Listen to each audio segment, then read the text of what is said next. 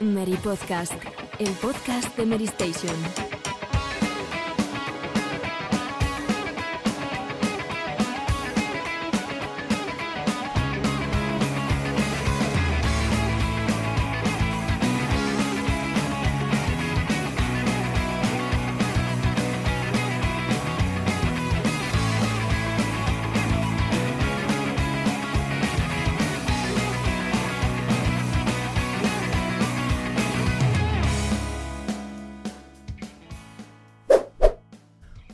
Muy buenas a todos. Bienvenidos una semana más al Mary Podcast, vigésimo segundo programa de esta decimoquinta temporada. Y la verdad es que ya, por así decirlo, hemos pasado, yo creo, el ecuador de la temporada. Queda ya muy poco para, para el mes de junio, para lo que tradicionalmente era el E3. Si es que este año hay algún tipo de E3 o Summer Game Fest o vete tú a saber el qué. Pero lo que sí que está sucediendo ahora es una eh, cadena de lanzamientos bastante interesantes, algunos otros no tanto, pero eh, la verdad es que poco a poco van llegando juegos muy interesantes a las tiendas y la información no para. De hecho, esta misma semana pasada tuvimos un State of Play con bastante información, que es lo que va a ocupar el primer bloque del programa de hoy, pero también es verdad que por diferentes circunstancias está habiendo un montón de retrasos en juegos y poco a poco también se va perfilando la segunda mitad del año en lo que a, en lo que a lanzamientos y fechas se refiere. Eh, estoy seguro de que uno de los anuncios que va a tener lugar esta semana, como es ese Hogwarts Legacy, le hace bastante ilusión a Borja. Eh, Borja, ¿qué tal? ¿Cómo estás? Muy bien, aquí encantado de estar de nuevo por aquí, sí, con muchísimas ganas de ver ya ese Hogwarts Legacy que llevamos mucho tiempo esperando y a ver si hay fecha. Y si es este año, que parece que sí, pero, pero bueno, nunca se sabe en esto de, de los videojuegos. Va a ser una de las grandes incógnitas eh, porque Warner Bros. parece que tiene muchas cosas o dice que tiene muchas cosas para final de año, pero bueno, luego lo comentamos con más detalle. Paula, ¿qué tal? Eh, ¿Cómo estás? ¿Tú también tienes ganas de Harry Potter? Sí, la verdad es que sí. Tiene muy buena pinta lo que se ha visto y quiero ver más en general. Espero que el State of Play nos produzca pues un gameplay consistente y más allá de eso, de la fecha que no sea 2023 después de reiterar más de una vez que iba a ser este año, pues espero sorpresas en general, que sea un buen juego y bueno, ya para cerrar este año por todo lo alto con otros lanzamientos, pues veremos qué tal. Pero sí, está bien que dedican un programa entero para hablar un juego al final y, y lo traten como se merece, así de forma extensa. Alejandro, muy buenas, compañero. Muy buenas. Eh, al final va a ser verdad que Gran Turismo 7 va a ser un gran juego de marzo, porque viendo cómo ha sido Stranger y Triangle que ha convencido, pero no, no tanto, pues ahí andamos. Eh, encantado de estar otra vez y, y, a ver qué depara lo que queda de mes. Pues no sí, la verdad es que de, sí. No te olvides de Ghostwire este mes. Y, y Kirby, Kirby. Y Kirby. Ojo. Y Kirby, es verdad. Kirby. Y el cartocho este viernes. Ojito. Cartocho. Ojito. ojito.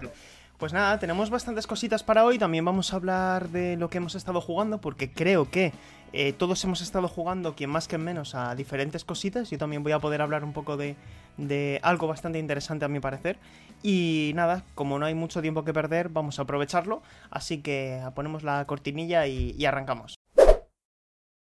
Pues arrancamos con el State of Play que, bueno, eh, nos había convocado Sony Interactive Entertainment para este 9 de, eh, de, de, marzo, creo que fue, bueno, esta última semana, para un State of Play centrado eh, prácticamente al completo en socios japoneses. Y yo entendía que esto iba a ser para sacar músculo de títulos eh, nipones que solo iban a llegar a plataformas PlayStation. La realidad es que muchos de los juegos que han anunciado en realidad van a salir en, todas las plataformas. Y hubo varios nombres propios, ¿no? Konami, tuvimos a Capcom, hemos tenido también varios títulos eh, AA, por así decirlo, de Square Enix.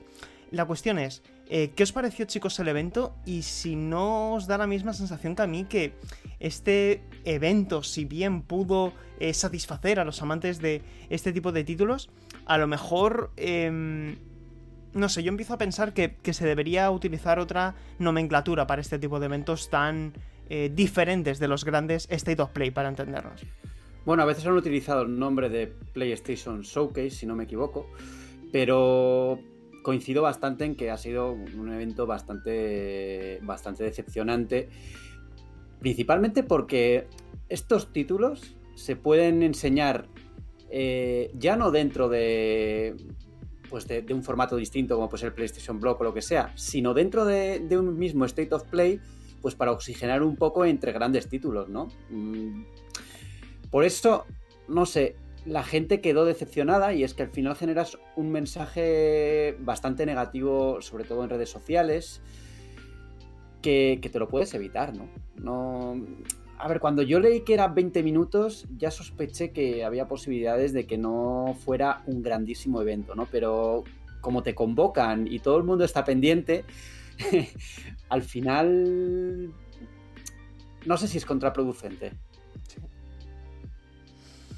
Sí, sobre todo porque tengo la sensación de que son anuncios que se pueden dar a golpe de clic y que muchas veces también como que rellenan huecos promocionales para eh, títulos colaboradores de PlayStation, como el caso de Ghostwire Tokyo, como vimos en su momento con, con Deathloop y, y, Bethesda, ¿no? Eh, la que saco de este, de este State of Play es que eh, ya 100% esta nomenclatura Showcase, PlayStation Showcase, sé que va a ser lo potente de PlayStation y que el State of Play puedo incluso hasta saltarlo o verme un resumen, lo que sea. Pero eh, yo creo que PlayStation ya tiene claro que su Nintendo Direct es su PlayStation Showcase. Total. Sí, pero también mm. hemos tenido eh, State of Plays que han sido buenos, ¿no? Pero yo creo que hace mucho ya de eso, ¿eh? Sí, es que el otro día. dividiendo un poco. El otro día en casa hablamos sobre este mismo tema mm. y, la pregunta fue: eh, ¿te acuerdas tú de algún State of Play que que fuera potente. Mm. Y claro, no me acordé, pero también te digo que con cómo avanza esta industria y con la de eventos que hay y con todo esto, pues es difícil acordarse de, todo lo que pasa, pero sí. Yo creo que la, última vez fue aquel, aquel State of Play que dedicaron a los indies, que también tuvimos una sensación muy, muy parecida, De, pérdida de tiempo, ¿no? Y, eso sin menospreciar los juegos que salen. No, no, no, ni mucho menos, ni mucho eh, menos. Pero cuando tú llamas a la gente a seguir un evento, creas o generas ciertas expectativas que hmm. luego si no se cumplen, mm, termina la gente entre comillas enfadada y ese enfado pues se refleja en redes sociales y en, y en y en general en el tono que, que se genera alrededor. Y yo no sé hasta qué punto eso es positivo. Hombre, Sony lo sigue haciendo, así que no le debe hacer mucho daño, pero no sé. Bueno, a, lo mejor todavía, porque yo insisto, cuando tienes un poder de convocatoria tan grande, eh, tienes que saber aprovecharlo. Y creo que también en la nomenclatura, en la manera que comunicas este tipo de eventos, está también em, la expectativa que se genera a la gente, ¿no? Porque cuando, eh, por poner un ejemplo, Em, Xbox, por no poner siempre el ejemplo de los Nintendo Direct con los mini, cuando Xbox te dice va a haber un evento con Twitch mañana miércoles, en el cual vamos a ver estos títulos y puede que haya alguna sorpresa, pero ya tienes una eh, fotografía aproximada de lo que te vas a encontrar. la cuestión es que aquí te convocan en horario de máxima audiencia en prime time a las 11 de la noche, 20 minutos.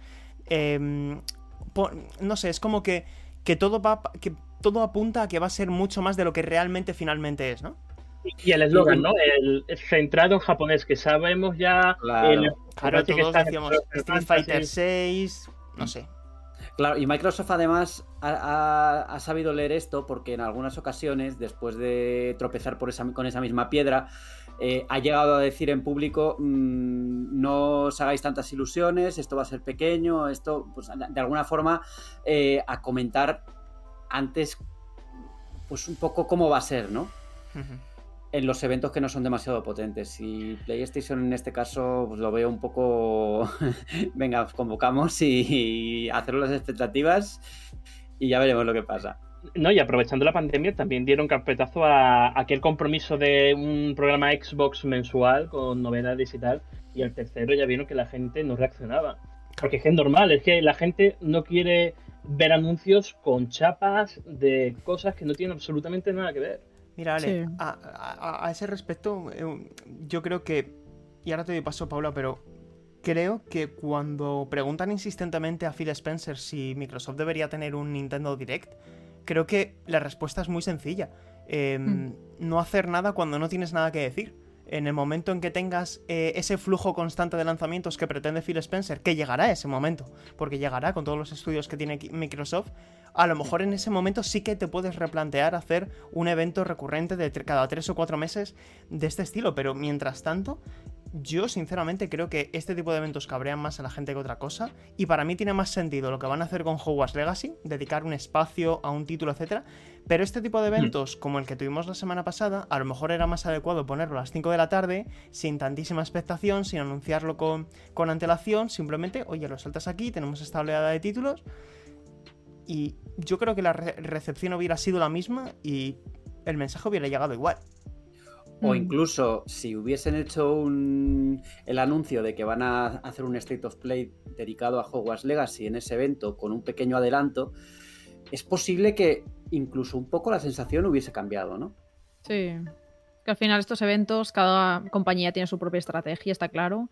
Y Play, yo creo que PlayStation son los que más aunque no tengan mucho que mostrar, siempre intentan mantenerse en la conversación, eh, por una cosa u otra, eh, aunque no tengan grandes bombazos, porque es imposible a los 12 meses del año cada mes tener un lanzamiento gordísimo, pero siempre como, no sé, el previo al lanzamiento, por ejemplo, de un Horizon, eh, están mucho en la conversación en general, hacen muchos programas dedicados, en buen web marketing, luego cuando sale el juego también, los días posteriores igual, y en los huequitos estos que tienen entre mm, grandes lanzamientos, pues aprovechan para hacer programas así, que al final al público pues, le pueden gustar más o menos, pero ya se está hablando, se sigue moviendo la, la imagen de la marca. Al final yo lo veo más así, eh, aunque a nosotros como prensa no nos termina de convencer, yo creo que a nivel empresarial y tal sí que les funciona bien, porque al final el PlayStation es como la, al menos en España, no sé, en otros países como estará la conversación, pero es la marca así de, de videojuegos que más se suele hablar. Eh, la gente incluso que no se dedica a esto, ni es súper profesional y solo juega de vez en cuando, pues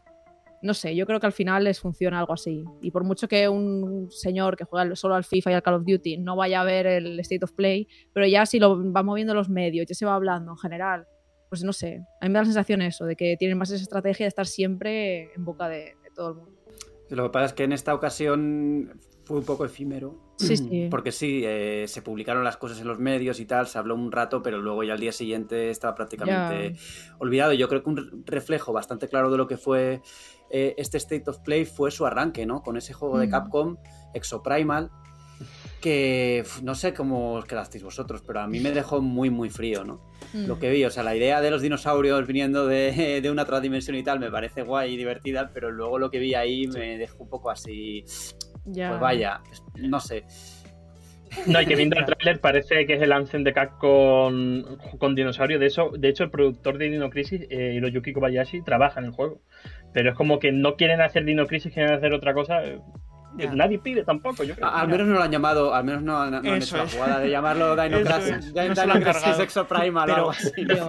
Fíjate, os voy a reconocer una cosa. Muchos de los juegos que se anunciaron en el State of Play los quiero jugar. La cuestión es que no, estoy, no, estoy, tratando de hacer un análisis de cómo he recibido yo este State of Play, sino de cómo creo que se puede eh, trasladar a todo el mundo. Y creo que este, para entendernos, ¿eh? que no se saque de contexto, pero creo que este State of Play estuvo dirigido a un público un poco nicho. Es decir, lo pones en un horario muy mainstream y no te has dirigido a un público excesivamente grande. Y además hay que decir otra cosa también, que esto es una realidad. Muchos de los proyectos que, se han anunciado no eran los próximos grandes triples A de las editoras eh, mm. involucradas. No hemos visto el próximo gran proyecto de Capcom, ni de Square Enix, ni de Konami. Porque yo me voy a comprar el primer día la recopilación de Tortugas Ninja, que es espectacular. Porque reúnes un, montón, un total de 13 juegos, tiene una pinta espectacular, pero es un juego que yo tampoco necesito que me anuncien a las 11 de la noche de un jueves eh, con un montón de gente esperando. Y además, porque a mí este no me tocó cubrirlo en directo, yo me leo el mm. resumen al día siguiente, veo los trailers que me apetecen y digo, hay el tiempo que me ha ahorrado.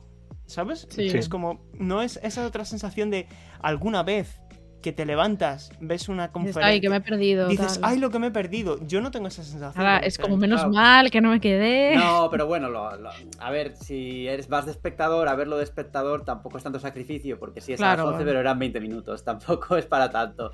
Sí, sí, Eh, pero de esto todas- peor. Ya, de todas bueno. formas, sí no haber puesto cosas- charlas desarrolladores durante dos horas. ¿eh? sí, sí que A mí por la a hora sí me hubiera fastidiado un poco, pero bueno. Bueno, tú sí, pero porque tienes una muy nocturna. Claro, la gente normal no, está claro. No, no, no, no, no. no. Eh, a, mí me, a mí me gustaron cosas. Por ejemplo, este juego que ya se había anunciado, que se llama Trek to Yomi, que tiene una Mm, pinta mucho. espectacular, un juego ambientado en el Japón feudal y tal, que bebe muchísimo de las películas de Kurosawa antiguas. Me parece que luce increíble y que le tengo muchas ganas. Y luego también el regreso de Valkyrie, ¿no? La, la saga de Square es. Enix, que bueno, a mí la verdad es que lo que vi me pareció un poco de juego doble A, por así decirlo, o sea, de juego que no han invertido muchísimo, por lo menos por su aspecto gráfico estoy, estoy diciendo. Pero es un regreso de una saga muy chula que a mí me gustó mucho en PlayStation 2 y que me gustaría que saliera bien y que, y que le dedicaran el dinero y el tiempo suficiente para, para hacer un producto de calidad. Totalmente, yo creo que fue el anuncio de la noche junto a la expansión gratuita de Returnal, que subrayamos gratuita porque durante viendo el tráiler nadie decíamos, nadie esperaba que, que fuese una actualización y te meten cooperativos, te meten nuevos niveles de armas, todo gratis, un año después. Sí, pero no que- tiene. Una, una de las cosas que hubiese estado bien es que hubiesen metido cooperativo local de alguna forma, ¿no?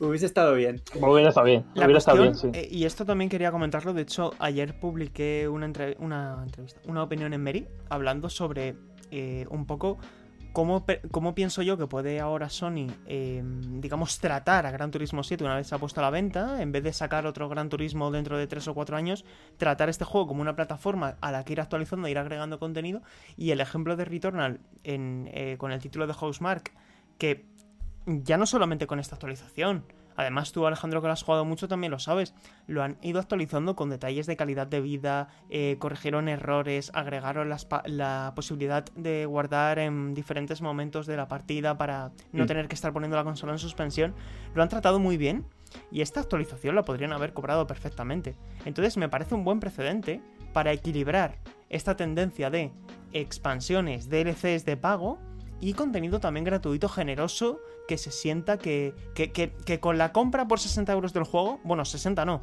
80 euros del juego, como que ya ha sido suficiente, que ya no hace falta volver a pasar por caja. Y me parece un mensaje que ojalá funcione, ojalá haya una buena recepción para que Sony lo repita con otros juegos. Eh, cualquiera, o sea, cualquiera de PlayStation Studios. Eh, mm, bueno, es que de hecho lo, lo fuera de micrófonos ayer, eh, si no recuerdo mal, que Sí.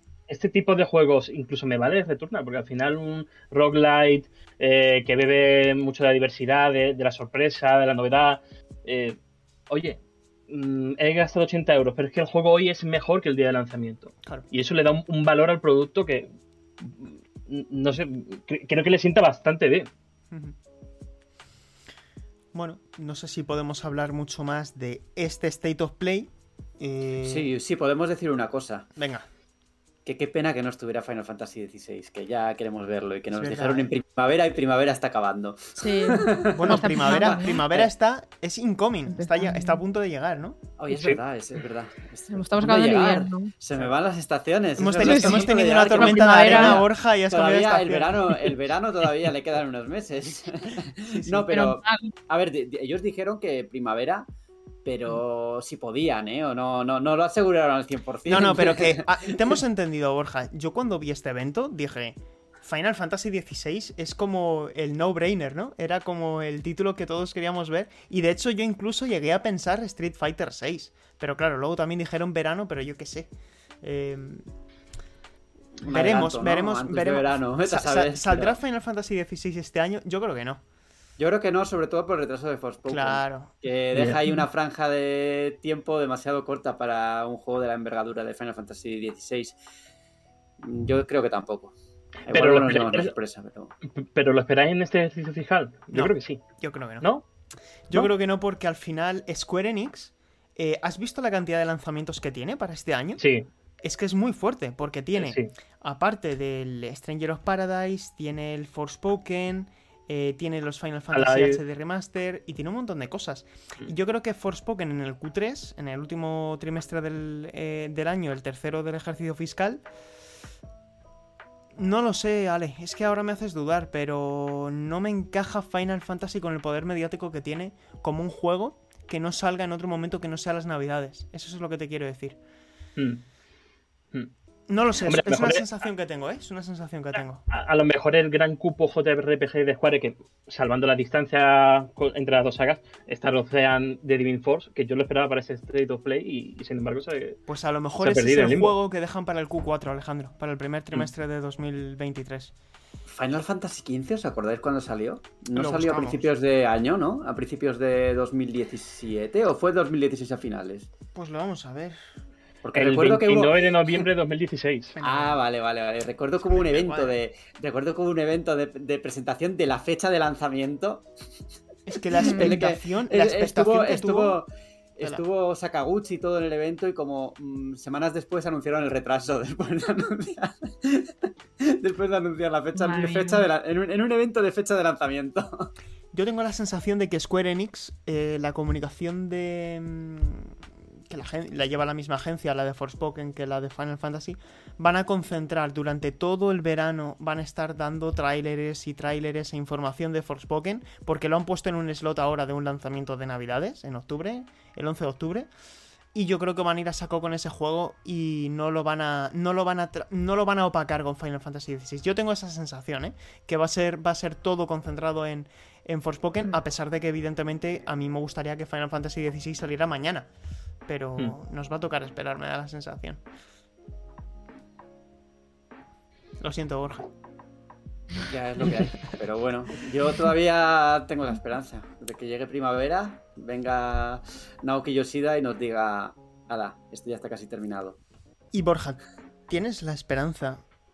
Ya que esto además me gusta porque es una palabra que nos recuerda mucho a Star Wars. ¿Tienes la esperanza de que Hogwarts Legacy salga este año. Sí, la esperanza la tengo.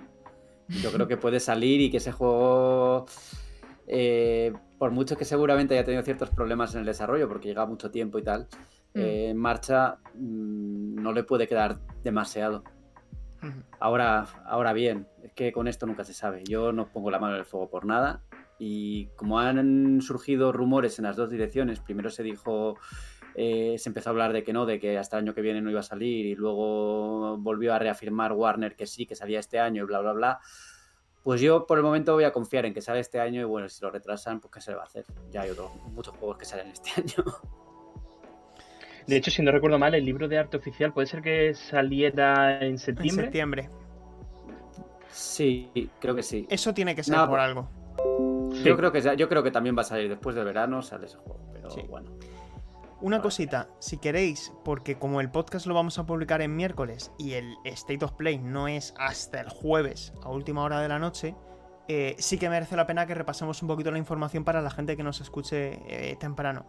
Eh, Avalanche Software es el estudio de desarrollo junto con Warner Bros. Games, que tiene también el Gotham Knights, que luego lo vemos, porque tiene también muchas cosas Warner para este año. Em, el tráiler destacan en la comunicación oficial, y no, es para menos, que lleva más de 28 millones de reproducciones en el canal de YouTube de PlayStation, lo cual es una barbaridad. Es el tráiler más visto de, de ese evento en el que se anunció por primera vez.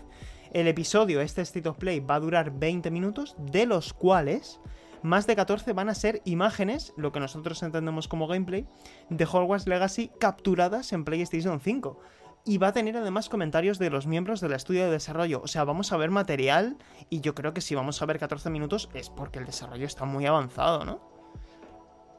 Tiene pinta. Sí, sí, yo creo que sí. Y como he dicho antes, lleva mucho tiempo y, y eso pues han tenido desde que se anunció, se anunció oficialmente en 2020 Mm, han tenido casi más de un año, vamos, para seguir puliendo el juego y todavía lo que queda hasta, hasta, hasta la fecha de lanzamiento. Eh, a mí me parece un concepto interesante el juego ya en sí, porque primero eh, explora una época bastante anterior a, a la de los libros, a las novelas, igual más cercana a la de las películas de animales fantásticos, que, que, que la, tercera, la tercera película se estrenará en abril. Eh, y luego tiene ese componente de, exploración, de poder ver Hogwarts, un poco con el espíritu de los títulos que tuvimos en su época para, para GameCube, para esta generación, que eran más abiertos, pero ahora pues con la potencia de la potencia actual, ¿no? Y con la posibilidad de ver todos esos escenarios pues con un grado de detalle todavía mayor, ¿no? Eh, tiene pinta de que va a tener bastante componente rolero y tal. Y aquí la duda es saber cómo se marinan todos esos componentes, el combate, el componente RPG, la aventura, la exploración y tal, y si todo funciona bien y está guay. Yo creo que han invertido eh, mucho tiempo y mucho dinero en este juego y que va a ser uno de los juegos potentes y les conviene que salga bien, ¿no? Ya porque tienen ya a, a- a los seguidores de su parte, a priori. ¿Sabemos si está involucrada JK Rowling? No, no lo está, no lo está. De No hecho, está. cuando saltó la polémica hace ya un tiempo por sus comentarios en redes sociales, hicieron un preguntas frecuentes en la web oficial de Hogwarts Legacy y precisamente preguntaban, eh, una de las preguntas era, ¿está involucrada JK Rowling? Y la respuesta fue no. Eh, no- nos hemos basado en su mundo y tal, nos encantan sus novelas, pero JK Rowling no ha intervenido en el juego. Ni en la historia ni en nada. O sea, es todo externo a ella. La, la verdad es que la, la saga en, en el videojuego tiene algunas entregas bastante eh, importantes. Yo diría, yo por lo menos le, guarda, le guardo especial cariño a la piedra filosofal de, de PlayStation 1. Y la cámara yo te diré- secreta. Increíble. Sí, yo te diré que para mí el, el mejor Eh, eh. es sin duda la cámara secreta Sí. de, de- de esos. De, la versión de PlayStation 2 y GameCube y Sí. Xbox. Y el- la piedra filosofal en- es que depende mucho de las versiones, porque Mm. eh, los primeros juegos, hasta el Cali de Fuego, que ya se unificó y todos eran iguales, eh, eran versiones distintas en cada consola. O sea, en, Mm. en PC era una versión, en PlayStation era otra, Game en Boy Boy Advance era en Game otra. Boy Color, o sea, todos eran distintas y la calidad cambiaba bastante de uno a otro. O sea, la historia era la misma, el, el- el cierto el componente artístico, todas esas cosas eran parecidas, pero te- había muchas diferencias. Y la piedra filosofal, que yo creo que la mayoría que recordamos con nostalgia ese juego es la versión de PlayStation 1. Yo lo he rejugado varias veces, a- hace no mucho, precisamente, y es un juego bastante normalito, ¿eh? también hay que decirlo, Mm. muy bastante, bastante normalito. En el, el 2, in- el 2, en cambio, es un salto muy grande, eh, no solo porque cambia el motor gráfico, porque está en una consola más potente, más potentes como GameCube, Xbox o Play 2, sino porque añade también un componente de exploración más profundo y tal.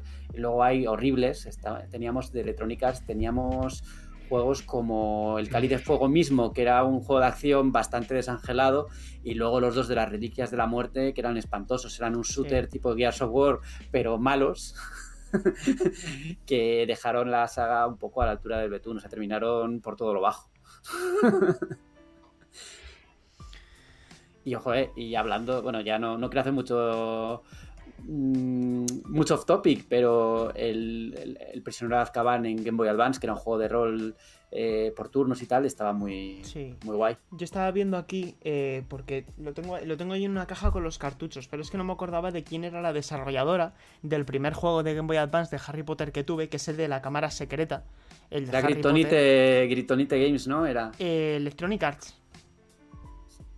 el de la cámara. Sí, sí, pero digo el Sí, desarrollador. eh, sí, creo que que era Kryptonite. Era Kryptonite. Y estaba bastante chulo. Yo ese juego lo recuerdo como bastante bueno.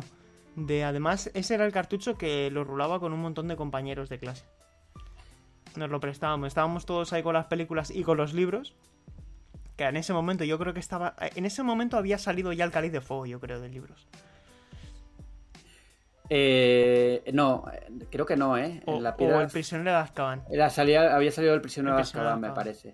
Sí, yo, recuerdo, eh, o sea, yo el primer juego, el primer juego de Harry Potter, me compré la versión de Game Boy Advance, me compré la versión de Game Boy Color, me compré la versión de PlayStation y de PC. O sea, yo tenía todo. Tenías el de Engage también. Y el de Play, claro. ¿eh? El de Engage no salió nunca, pero sí. Y luego la, la- la máxima decepción que tuve fue cuando vi por primera vez eh, una imagen de Harry Potter y la piedra filosofal en Hobby Consolas. Saludos a nuestros compañeros de Hobby Consolas y ponía, aquí está la versión de Nintendo 64. Jamás salió una versión de Nintendo 64 y la foto era de, era de la versión de PC. Lo tengo tengo ahí el recuerdo de flipar viendo los gráficos en su día. Nos pasaba mucho. Sí, sí, sí, sí. Pues eh, muy bien chicos, no sé si podemos comentar mucho más porque como todavía no hemos em, no hemos visto el evento, pues no sabemos si ha salido en septiembre o no, pero bueno, o si va a salir en septiembre quiero decir. En cualquier caso, eh, va a haber un evento dedicado a Hogwarts Legacy, yo creo que va a ser uno de los grandes juegos de final de temporada y a ver si colma las expectativas, porque la verdad es que hay mucha expectación detrás del juego. Eh, tampoco hemos visto cómo de ah, potente va a ser a nivel técnico, pero desde luego a mí lo que me preocupa no es tanto a nivel técnico como a nivel de juego de rol, ¿no? Que, sea profundo y que dé para, para hacerte otra partida con otra clase y ese tipo de cosas. Sí, pero de todas formas será, o sea, ya este tipo de juegos que están hechos también para un público grande, yo tampoco esperaría que fuera un juego con una profundidad increíble en cuanto a mecánicas de rol. Eh, yo tiraría más por pensar que va a ser un juego un poquito más ligero. Pero mientras sea divertido y lo que se vea y lo que se cuente esté bien, mientras todo encaje, yo creo que puede estar interesante. Aunque no sea un juego muy profundo. Es que viendo la trayectoria del estudio de Branch Software, eh, no sé qué esperar, porque veo la trilogía de Disney Infinite, eh, muchos juegos de Disney licenciados. No sé, un salto demasiado ambicioso, ¿no? Respecto a lo que hacían. Veremos. Ah, por alguna vez hay que empezar, ¿no? Una cosa. Eh, Sin duda. Fe, de ratas, una cosa. Eh, Kryptonite Games desarrolló. El de, los de Game Boy Color. El de Game Boy Color, efectivamente. y el de Game Boy Advance lo hizo Eurocom. estaba yo ahí como. Pues Eurocom también hizo la cámara secreta de GameCube. De Play 2, de GameCube y de Xbox One. Sí, sí, sí, sí, Es decir, la de las consolas de 128 bits lo hizo Eurocom junto con el de Game Boy Advance. Las de PlayStation 1 las, los hizo Argonaut. Los hizo la británica. Sí. Aspir hizo el de PC, No Wonder. Eh, o sea, Aspir el de Mac. No Wonder hizo el de PC. No, Wonder, hizo el de PC. Aspir el de, el de Mac. Argonaut el de PlayStation. Kryptonite el de Game Boy Color. EAUK GameCube, PlayStation 2 con trabajo de soporte para Eurocom, que fue la que se encargó de encabezar el desarrollo de Game Boy Advance, GameCube, PlayStation 2 y Xbox. Oye, este tipo de cosas antes eran más habituales, pero ahora para nada, porque ah, es que, claro, hay que tener en cuenta para la gente joven, más joven que nosotros, que nos está escuchando, que antes, por cada película mediática que había, había un videojuego con versión en absolutamente todas las plataformas que te pudieras imaginar. Sí, sí, luego ya llegó un momento en, lo que unificaron todo, porque ya se. ya era posible hacerlo prácticamente, ¿no? O sea, con un mismo motor gráfico podías hacer la versión de Wii y podías escalar a la versión de PlayStation 3 en su momento. Sí, sí. Bueno, pues vamos a cerrar este bloque por aquí y, seguimos con, con más cositas.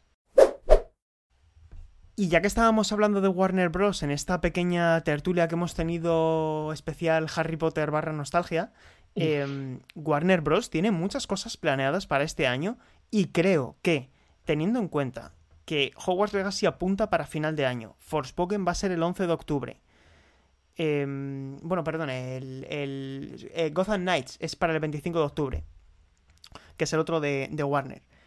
Suicide Squad se nos va a 2023, ¿no? Sí, sí, eso está clarísimo. está clarísimo porque en la reunión de accionistas de Warner Bros. Eh, no se nombró siquiera. O sea, se nombró Gotham Knights y Hogwarts Legacy y no se dijo nada de, de Suicide Squad y además luego ha salido algún artículo hablando de que efectivamente sale en 2023. Yo doy por hecho que no lo vamos a ver hasta el año que viene. Además, tampoco me parecería eh, muy adecuado que salieran dos juegos de DC grandes eh, en una franja de... en un periodo de tiempo muy corto, ¿no?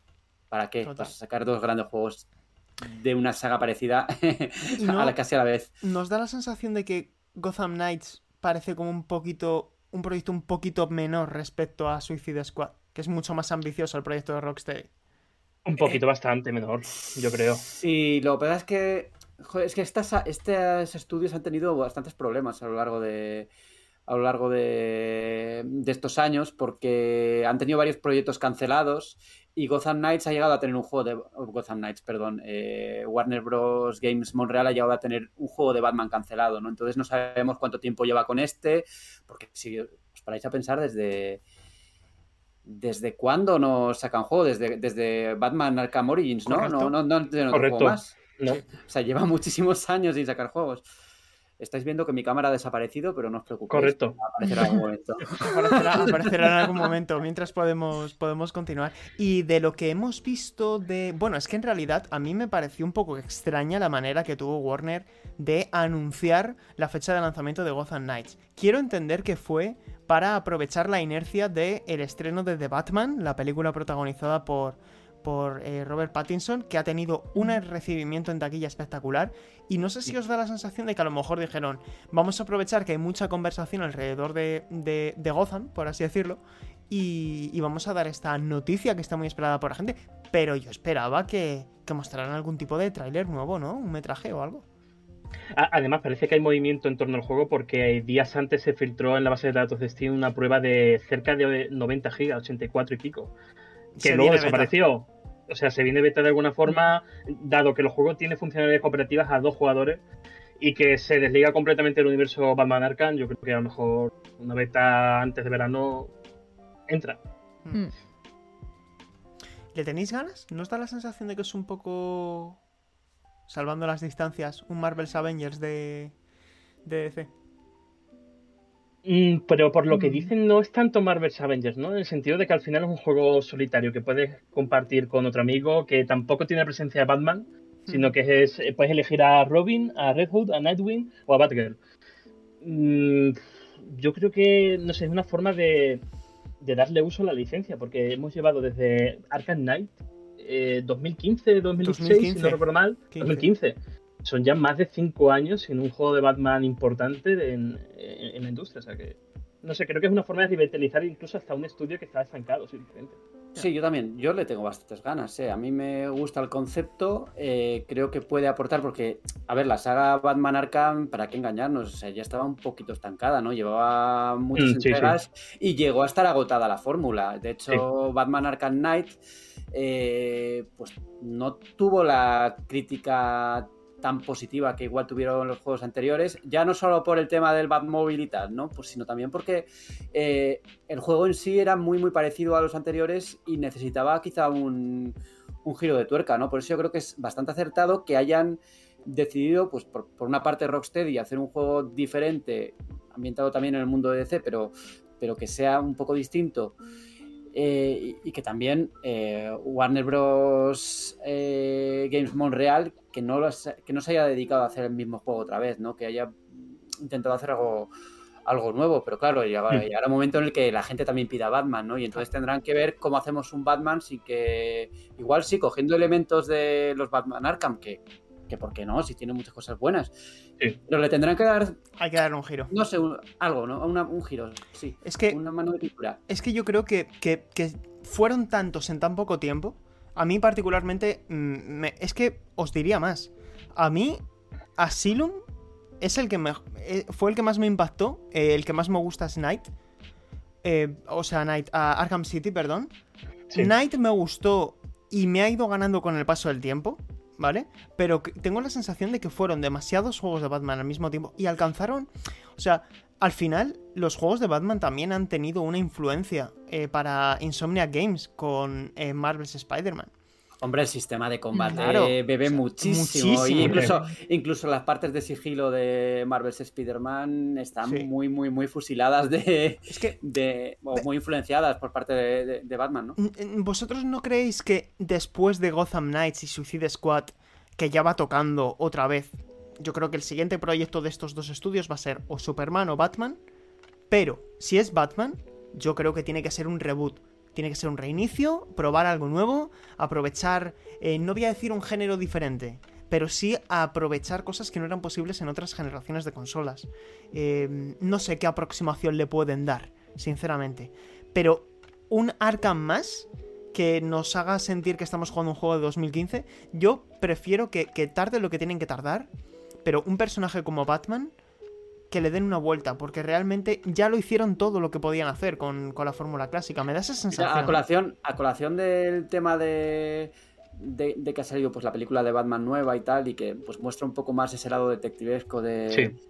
de, de Batman, eh, hay un problema yo creo que mucha gente, y yo entre ellos, se queja mucho de las mecánicas de detectivescas de los juegos, ¿no? Y igual aquí tiene la oportunidad de hacer algo, algo nuevo en ese sentido que, que, se sienta un poco fresco, ¿no? Porque es verdad que los juegos se han atascado bastante en eso de pulsar R3. Eh, que salga el escenario como en, no sé, las pistas y seguir, ¿no? seguir un rastro. Hmm. Y luego, por otra parte, ya termino con esta con este tema un poco. Eh, Superman, el problema es que siempre ha sido, valga la redundancia, un personaje problemático para los videojuegos porque como es un tan potente y tan fuerte, pues es muy difícil calibrarlo dentro de la estructura de, un videojuego. Y ahí tenemos pues, los últimos juegos de, Superman, yo creo que fue ese Superman Returns de, de Electronic Arts, ¿no? No sé si que no me acuerdo, Borja, sinceramente, no me acuerdo uno de los primeros juegos de Xbox 360 y de los últimos de Play 2 de la época. que ahí, los solucionaron. Mm, en vez de siendo humanos los enemigos, siendo alienígenas. Fin. pero, no queda muy bien. Porque además no tenía nada que ver con la película, a pesar de que se llamara igual. No, pero Warner tiene la oportunidad de, hacer un, de abrir brecha, ¿no? Con, esos antiguos Batman Arkham y tal, con Wonder Woman que espero que no tenga otra vez la estructura de combate de, los Batman. ni tampoco la de Shadow of Mordor ni de Shadow War, que sea algo completamente nuevo, porque yo creo que sentaría fatal a 3-4 años vista tener el mismo esquema jugable. Y eso tiene pinta de que va para largo, ¿eh? El, juego de, Wonder Woman es de Monolith, ¿no? Monolith. De Monolith. Va a tener, de hecho, el, sistema Nemesis. Sí. Me da un poco de pereza, ¿eh? Claro, es que va a ser un Shadow of Mordor de, de Wonder Woman. Que está muy bien, ¿eh? está muy bien el sistema, pero ya tuve suficiente con, con, sombras de guerra y sombras de Mordor. Además, que si no recuerdo mal. No, no, Didi. Nada, que cada título Super así sea un poco distintivo, porque si al final son un poco, digamos, copias unos de otros y estás jugando a lo mismo, aunque con otro héroe diferente y tal, es un poco pesado. Yo creo lo que bueno, tienen que saber distinguirse y tener cosas propias cada Lo bueno, Paula, es que el sistema Nemesis tampoco tiene tanto desarrollo, porque al final han sido mm. dos juegos y las copias que se han hecho de otros estudios. Sí. Que no olvidemos, no olvidemos que Warner ha intentado patentar este sistema y evitar que otros lo hagan. Ah, sí, lo, lo hablamos, ¿verdad? Sí. Lo, ha patentado, o sea, eso ya lo tiene que reutilizar de alguna forma. Es suyo, sí, sí. Pues anda que nos ha usado en algunos juegos, empezando por Assassin's Creed Odyssey. Ya. La cuestión es que eso es un poco intentar burlar la patente, ¿no? Con diferentes variantes y tal. Pero yo tengo la sensación de que si además lo citan con ese nombre, el sistema Nemesis, en Wonder Woman va a ser algo muy parecido a lo que hemos visto en, en los eh, Sombras de Guerra y, Sombras de Mordor. Ah, igual le dan, igual le dan otro, un giro y, lo mejoran y lo amplían y, ojalá, y, nos sorprende, ¿no? Ah, antes he dicho como en Assassin's Creed Odyssey, pero era más bien en Assassin's Creed Origins, ¿eh? Cuando fue el copia-copia fue en Origins, me parece. En Egipto, sí. Bueno, no lo sé. Eh, ya, ya, lo iremos viendo, ya lo iremos viendo. Eh, la cuestión es, fijaos cómo se queda el final de año, ¿eh? De títulos así importantes que tengan fecha más los que no tienen fecha. Tenemos 11 de octubre Forspoken, 25 de octubre Gotham Knight, 11 de noviembre Starfield y quedan God of War Ragnarok, The Legend of Zelda Breath of the Wild 2, Xenoblade en septiembre, Bayonetta 3, que yo no sé cuándo va a salir. Menudo final de año se nos puede quedar, ¿no? ¿Sabes, ¿Sabes lo que no queda? ¿Qué? Dinero. Dinero. Para tanto. No queda dinero, ni tiempo. porque Xenoblade, yo me veo jugando a Xenoblade hasta que no me lo acabe no voy a volver a tocar nada. Pues mm, empieza a ahorrar horas. No, me dejaré las vacaciones de verano para, para Xenoblade. Oye, ¿y Elden Ring qué, Sergio? ¿Pero te lo vas a meter en serio algún día? O... Sí, en verano, en verano en verano. Estoy esperando el momento. ¿Sabes lo que a ver Si voy a jugar yo antes que tú no, el ring, ¿eh? Pues a, lo, mejor, porque estoy contando. Acabo un análisis, empiezo con otro y tengo muchas ganas de jugar cosas. Pero es que Elden Ring es un juego que tengo que empezar, ponerme en serio y, y, jugarlo de pe a pa. Porque si le dedico 40 horas, paro y vuelvo dentro de un mes, voy a estar como que no me acuerdo ni de las mecánicas, no me voy a acordar ni del botón de agacharme. Y no quiero que me pase eso. Entonces, yo siempre hago una cosa, en verano y en diciembre, o sea, en navidades, me dejo un juego muy largo. Este, este año hice Tales of Arise, eh, hace unos años hice Persona 5, Royal, Xenoblade Chronicles 2, Dragon Quest 11. Elden Ring, por lo que dura, para mí está en ese slot. Como lo mezcles con Xenoblade a la vez, no sé, ¿eh? Uf, Bueno, no, es- espero, espero jugar Elden Ring antes, tipo agosto, para llegar libre. Es que encima ahora acaba de anunciar, mientras estamos grabando, que Monster Correcto. Hunter Rise Sunbreak se estrena el 30 de, de- de junio. O sea, vas a reservar esos tres juegos largos para los Sí. meses de verano. Y Splatoon Bueno, bueno. saldrá en verano también. Madre mía. Oye, Voy a jugar el de, voy a Striker jugar también el de en Ring. junio. ¿Eh? Mario Striker en junio. Eh, Sí, pero ese es antes. Sí, y es un poco Mm. diferente. Es diferente. Más... Así hay que Sí, jugar oye, juntos, ¿eh? ve- ¿veis, ¿veis el tigre que hay detrás ahí? Sí, sí, Detrás sí. en la cámara. Pues igual se sustituye por una foto de Miyazaki. ¿Os imagináis? Bueno, pero es que si haces eso, yo ya, vamos, yo me tengo que poner en pie. Yo creo que Borja No, va. es posible, ¿eh? Sí. ¿Tienes seguro, de, tienes, tanto rajar de Miyazaki y los Souls y tal, verás como lo Borja, tendrás ¿ti- ahí. ¿tienes el seguro del mando DualSense? Seguro. Mm, De rotura. No, no tengo seguro de rotura de nada. Pero no lo imagino enfadándose. Pero yo no, yo no tiro los mandos, no, yo no reacciono así. Yo si algo me frustra, hago desinstalar, Te calmas, se sale un bultito aquí. me voy y no vuelvo a descargar el juego nunca más. Eso es. Y rompes el disco y lo quemas. No, no, Claro. no, no, no, no se rompe. Ya, nada. ya. Bien, bien. Así me gusta. Por eso No, se no, lo compran digital, para no romperlo. Claro. Sí. Es Pues responsable. ayer, fíjate que ayer, eh, aquí un poco off topic, se me fue, se nos fue la conexión de casa. Y iba a entrar a jugar a los juegos digitales y no me dejaba. Ponía, no podemos comprobar la licencia, no puedo jugar. Y yo, Oh, no. ah, perfecto. perfecto, perfecto. Pues nada, hasta que no recuperamos la conexión, no pude jugar a mi PlayStation 5 ni a mis juegos. Oye, Mm. Borja, ya que estamos, ¿por qué no pasamos directamente ya a la que estamos jugando y nos cuentas a qué, a qué has estado jugando estas semanas? Cuando te ha dejado la consola. Vale, vale. Que Pues puedas hablar. jugando- Sí, que puedo hablar. eh, Assassin's Creed Valhalla, El Amanecer del Ragnarok, que es la expansión, eh, la gran expansión que ha salido ahora para, para Valhalla. Mira, ahí tenemos al gato pasando mientras. Eh, a ver, a mí me gustó bastante. Yo he sido de los que ha quedado bastante convencido con el juego. Me sorprendió ver críticas en la dirección de es que es Assassin's Creed Valhalla. Y yo pensé, pero ¿cómo no va a ser Assassin's Creed Valhalla? Ya, Es una expansión de Assassin's Creed Valhalla. ¿De Eso que no- era esa- continuista, dices? Sí, o sea, es continuista, claro que es continuista. Pero luego tiene un sistema de poderes que es nuevo y que sí que le da cierta frescura. Pero yo cuando. Cuando se anunció esta expansión, ya tenía claro que iba a ser Assassin's Creed Valhalla, porque es que no es un juego que haga un corte. Es decir, es continuación, es dentro del juego lo que pasa ahí. O sea, no es un juego independiente que puedes comprar sin tener el juego principal, no, no. Es un juego que está insertado dentro de la trama argumental, por así decirlo, de, del juego principal. Claro que no va a haber un cambio profundo. Entonces, Borja, perdona, para aclarar por si alguien tiene dudas, ¿es un juego standalone que puedes comprar sin Assassin's Creed Valhalla? No. Es una no, no expansión de pago, pero depende de. Tienes que tener el juego. Claro, a ver, no se ha vendido como un pase de temporada. O sea, solo se puede comprar de forma por separado. Vale. Pero eh, forma parte del juego principal. Eh, lo que pasa es que y es, exigente, es decir, te pide un nivel de poder de 450, que es mucho. Lo que pasa es que Ubisoft lo que ha hecho como solución es ofrecer un boost eh, para aquellos que quieran ir directamente a la expansión. Pero, pero sí, eh, y es que además es importante haber pasado la- las tramas anteriores mitológicas que tiene el juego base para, enten- para entender mejor todo lo que pasa ahí. Pero ya te digo, o sea, a ver, si yo creo que se pasaron un poco al comentar que duraba 35 horas mm. porque no es verdad, no es cierto realmente. O sea, tú la historia principal, yo me la pasé en 14, 15 horas, pero en 10 horas igual te la puedes pasar si vas más o menos a saco, ¿no?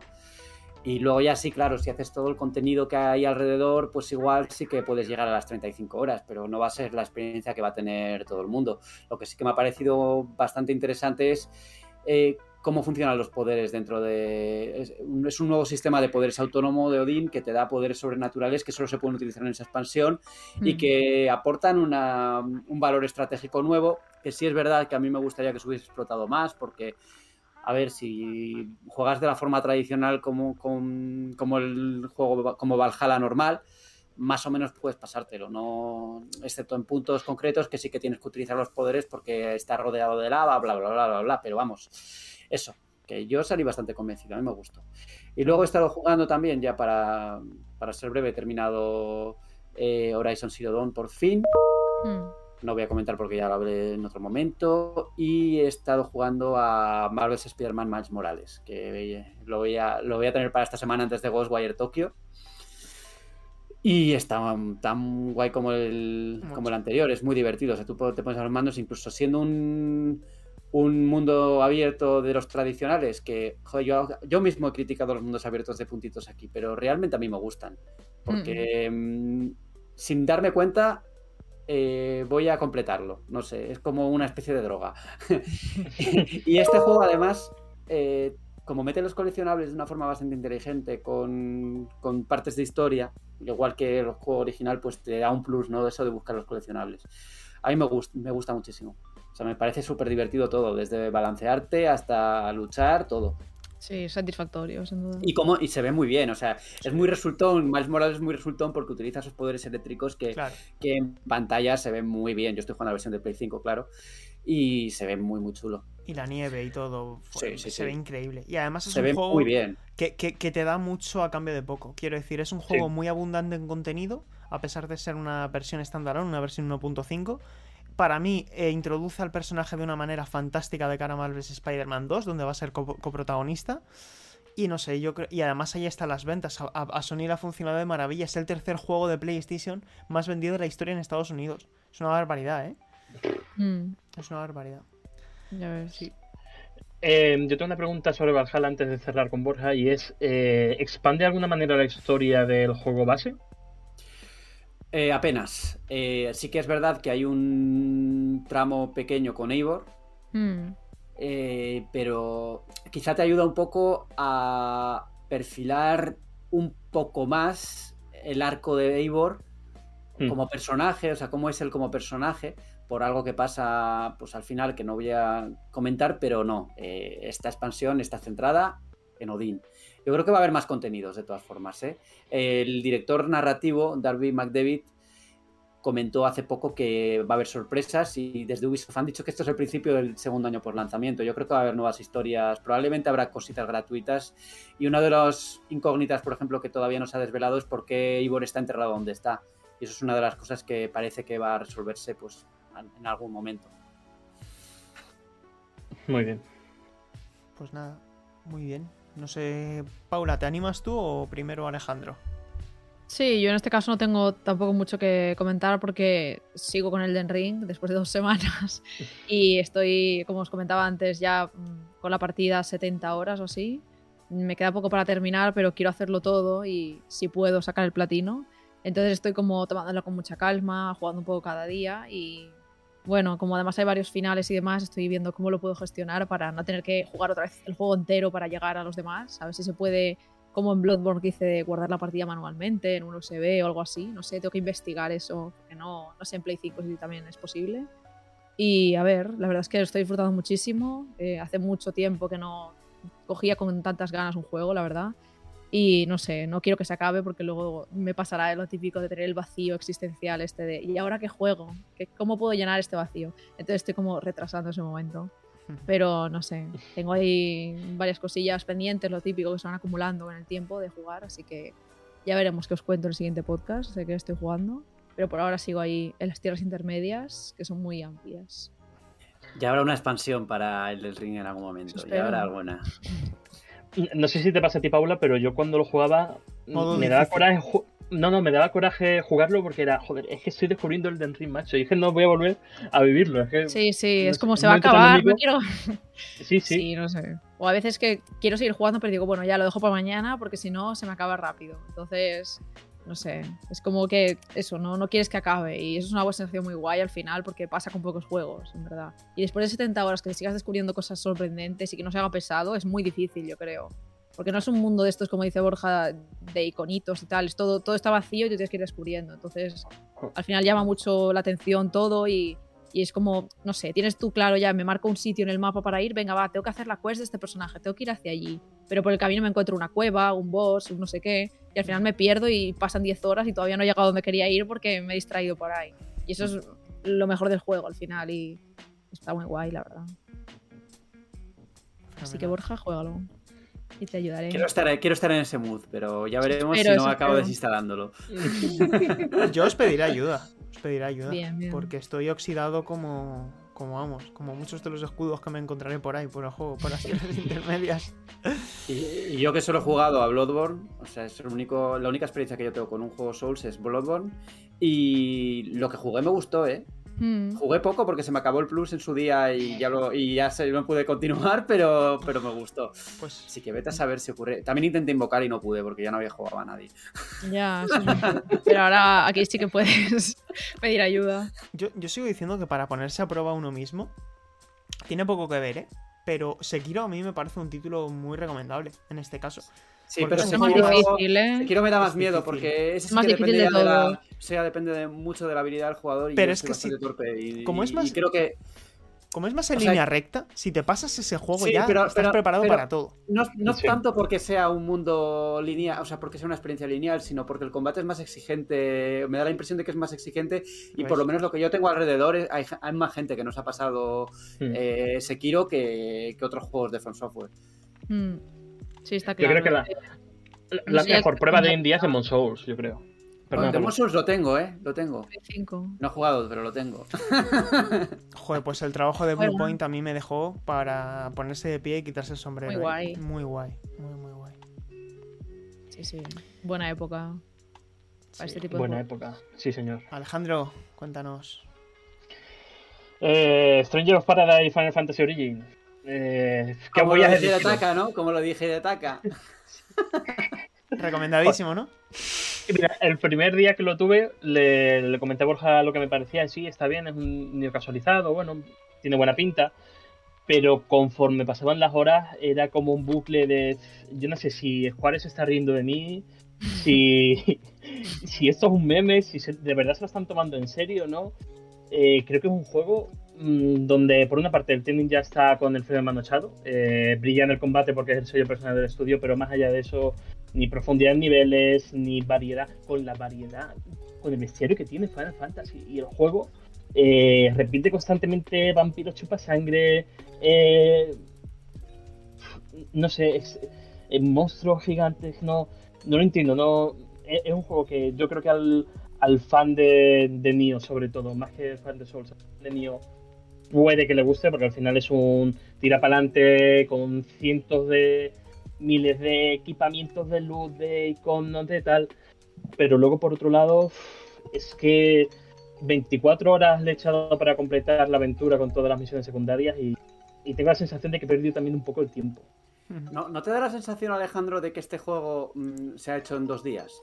Quiero decir, eh, cuando lo enseñaron eh, el año pasado, que creo que fue en el E3, si no me equivoco, eh, que estaba en desarrollo temprano, entre comillas, y sacaron una demo, que por cierto estuvo rota durante una semana entera y no se pudo descargar, no lo recordáis también. Eh, dijeron que todavía quedaba bastante desarrollo y tal, y ya esto ha salido muy rápido.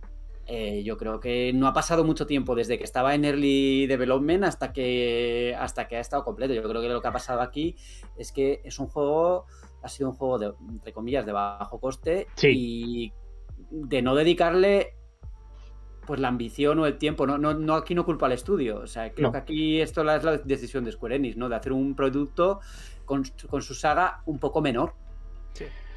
Yo creo pero que es le una han dedicado perdida. pocos recursos, ¿no? Sí, claro, o sea, este Sí. juego con buenos recursos, o sea, con el nivel de producción que puede haber tenido un Nio, ¿no? Mm, pues igual la historia hubiese sido diferente. Lo que pasa es que este es. Yo no. El, el Team Ninja, este. Esta parte del Team Ninja, yo creo que este es el mismo que desarrolló también lo- el DC de Final Fantasy NT, Tiene toda la eh, pinta. que salió en la, en la generación pasada, en Mm. PlayStation 4 y tal. Y también era un juego un poco así, ¿no? Eh, me da la impresión de que es el mismo estilo de juego, ¿no? En el sentido del mismo estilo de juego en cuanto a volumen, de, en cuanto a producción, ¿no? Que, es, no, que no es un juego triple A ni mucho menos, que es un juego menor dentro de, dentro de la saga Final Fantasy. Porque mira, tú, Dissidia Final Fantasy tenía, llegó a tener entidad en su momento cuando salieron las versiones de PSP, ¿no? Y luego, o sea, este era bastante más flojete en todos los sentidos y muy caótico.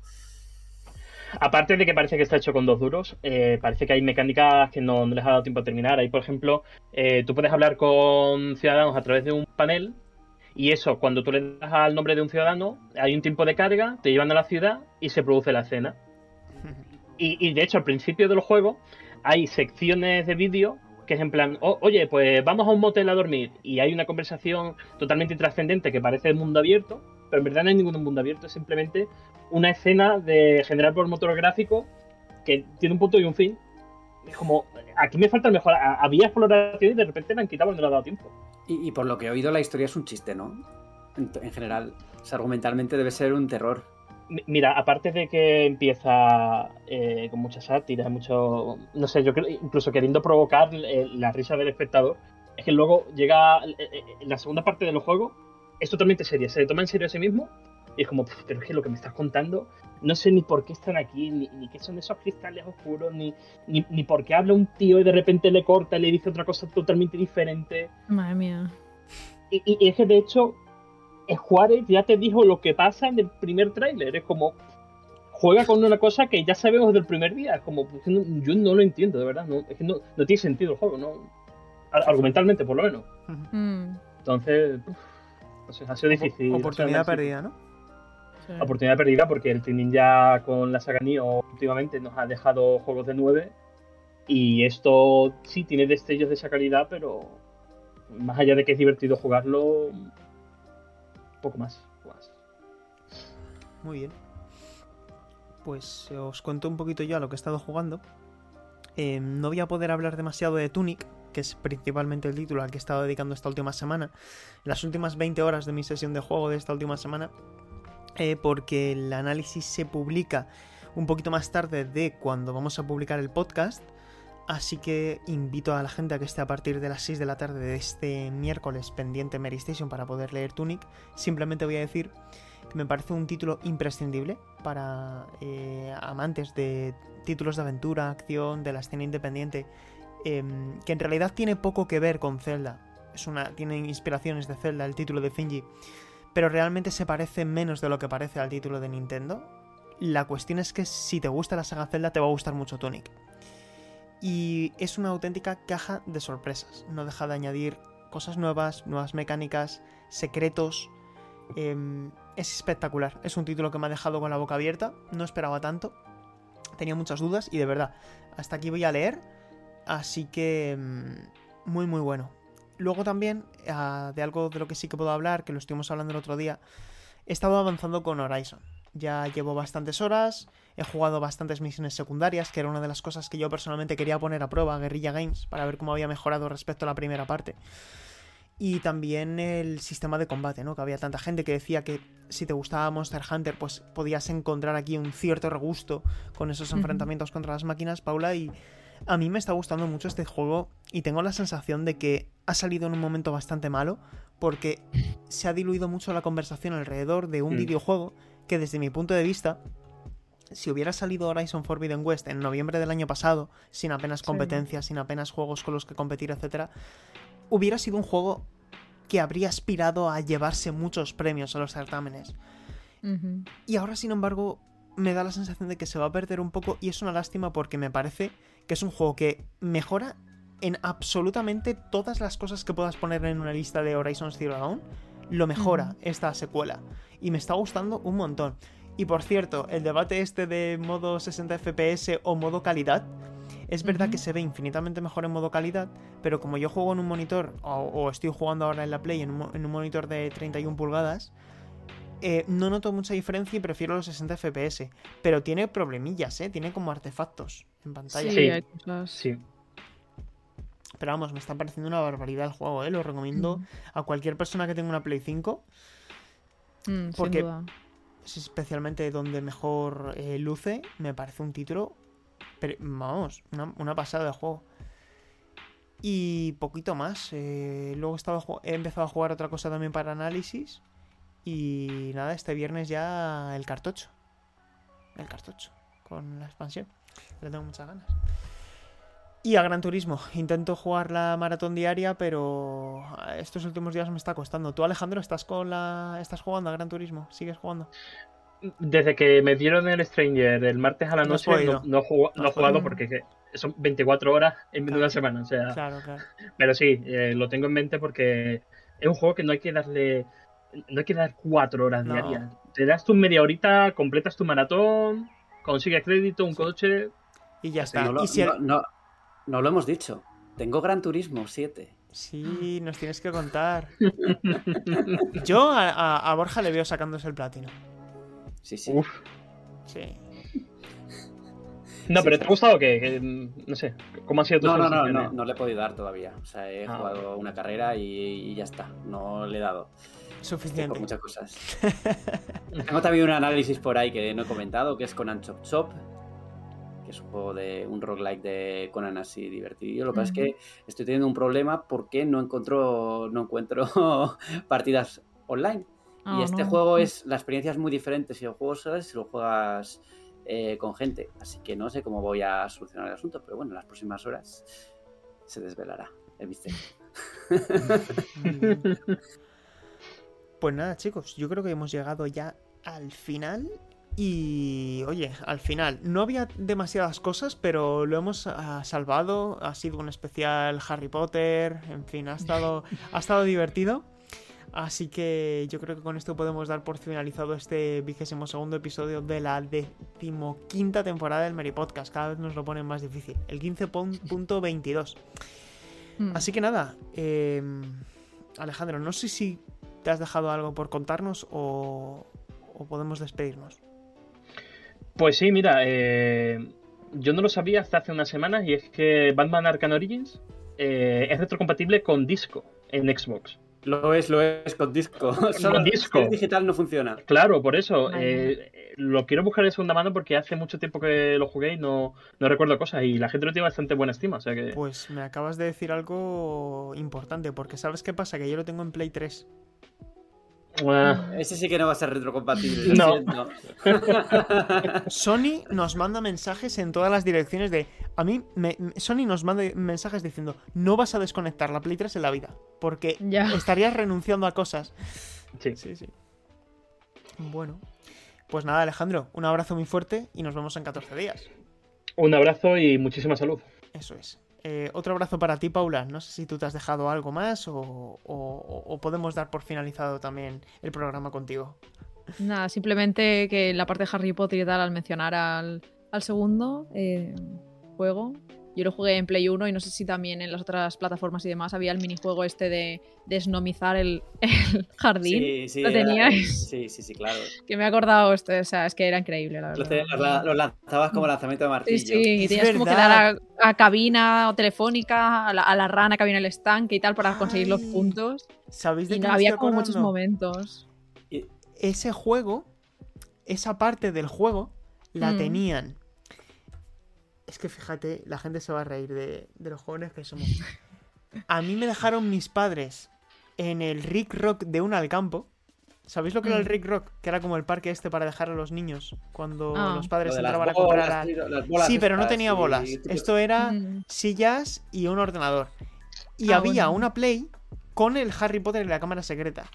Y dije, wait a moment.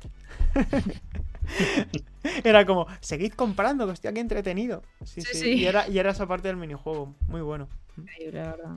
Así que eso, desnomizar el jardín, todos. Y nos vemos en dos semanas. Eso es, eso es. Borja, un fuerte abrazo. Eh, sigue dando la Gran Turismo. Ya nos vas contando qué tal la prueba de la superlicencia en Laguna Seca. A, a ver qué tal, ¿eh? A ver qué tal. Es que se me están mezclando todas las cosas. También estoy con Persona 5. Madre Eh, mía. no, no- Bueno. no hay día, no hay horas para todo esto. ¿Cómo, No, ¿De dónde saco las horas? Sí, un juego, un juego cortito, ¿no? O sea, al final. Sí. pues, Solo voy a tardar un año entero en pasármelo, Más o menos, sí, sí, sí, sí. Es como verte ahora de repente, eh, yo que sé, coger One Piece y ponértela a leer hoy, eh, por extensión. Eso voy a hacer. Voy a, voy a hacerme fan de Miyazaki, voy a leerme One Piece y encima voy a pasar persona. ¿Qué te parece? Firmo debajo. Pues ojito al pequeño topic, yo no voy a entrar en ningún destripe, pero ¿cómo está One Piece? La gente que lea manga, que nos diga, porque Mira- One Piece. Increíble. El último Mira, episodio, el 1043, de los mejores de los últimos 10 años. Mira, ya, yo ya con Dragon Ball es mi único shonen que voy a seguir. Ya para siempre. Y One Piece, pues se queda ahí. Qué Lo pena. siento. Yo sé que es muy larga, y esto lo digo en serio, sé que es muy larga, pero merece tanto la pena One Piece. Es tan buena. En fin, Que, ah, hablando de anime, Odd Taxi en Crunchyroll. me la pues, recomendaste, me la recomendaste. Mm. Es verdad, me la tengo apuntada. me, me quedan cuatro capítulos, pero es bastante, bastante buena. Y mira que yo no consumo mucho anime, pero me flipa esa serie, sí señor. Qué bueno. Está muy bien. Qué bueno, qué bueno. Pues me la, me la- la tengo apuntada porque tengo una. Tengo un código de estos de Crunchyroll de un mes para utilizar cuando quiera. Así que a lo mejor me animo cuando en Semana Santa la veo. Pues sí. O sea que ya te contaré. Pues nada, yo también me despido, Sergio Carlos González. Eh, como siempre recordamos que nos podéis escuchar en Spotify, en YouTube, en Apple Podcast y en Evox. nos podéis dejar en los comentarios todo lo que queráis. Y nada, pues nos vemos en 14 días. La semana que viene será el turno de nuestros compañeros del retro. Así que muchas gracias para todos. Gracias por escuchar el Meri Podcast. Chao, chao.